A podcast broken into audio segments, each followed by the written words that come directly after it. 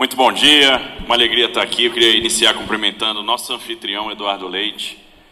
Né, cumprimentar a sua equipe, Eduardo, pela organização desse grande evento, impecável realmente, um evento maravilhoso. A gente sabe do trabalho que dá, sabe da preocupação de todos. Cumprimentar nosso governador Romeu Zema, Cláudio Castro, Carlos Massa Ratinho Júnior, Casagrande e a sua equipe, que já Casagrande teve que retornar, o Edgar, que representa aqui o governador Jorginho Melo cumprimentar todos os secretários, todos aqueles que fizeram essa reunião uma realidade.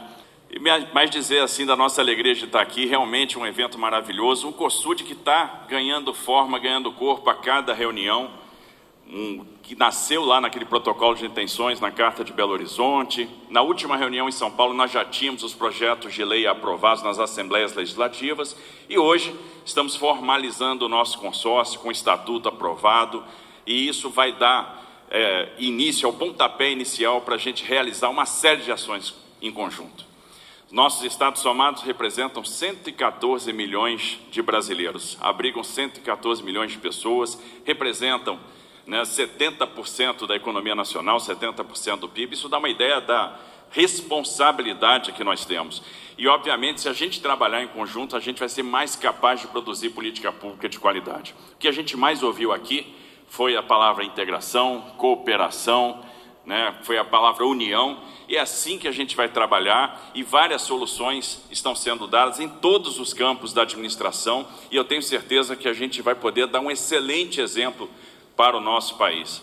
É bom ver a integração das equipes e aí começa a se formar um espírito de corpo. É muito bom quando a gente começa a conhecer os secretários de todos os estados pelo nome e a gente pode ver aqui a contribuição dos grupos de trabalho.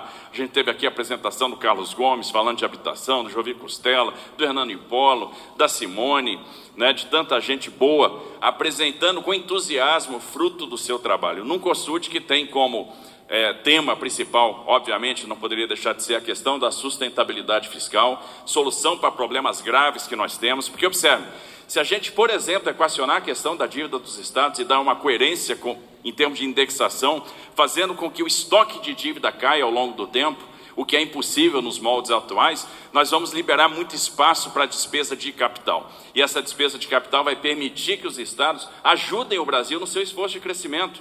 Porque se a gente está comprimido, não consegue crescer, é porque está faltando investimento. E a gente precisa dessa válvula, desse respiro. E olhar a questão da dívida é bom para todo mundo. Vai ser bom para o governo central, vai ser bom para o Brasil. A gente precisa fazer investimento pesado para poder crescer. Então, um tema que foi objeto aí de muita discussão. E eu tenho certeza que a gente vai evoluir. Eu tenho certeza que há abertura para a gente avançar nesse tema. Discutimos muito a questão da segurança pública, né, que vem é, imprimindo sofrimento para as nossas populações. E aí o foco, como foi visto, está no crime violento, está nas organizações criminosas, no aumento do custo do crime, para que a gente consiga planejar, formular, apresentar medidas ao Congresso Nacional, por exemplo, que aumentem esse custo. Né? Que a gente possa revisar, por exemplo, a liberdade provisória nas audiências de custódia, sempre olhando o membro da organização criminosa, sempre olhando quem produziu o crime violento, sempre olhando aquele que é reincidente. É isso que vai trazer paz para o nosso cidadão. E além de tudo, essa paz né, também traz o investimento, porque não existe progresso sem ordem. Avançamos e temos e continuamos avançando muito na questão da sustentabilidade, questão da discussão do bioma Mata Atlântica, por exemplo, e aí com propostas efetivas, com muita cooperação, assim como vai acontecer nas questões relacionadas à defesa civil.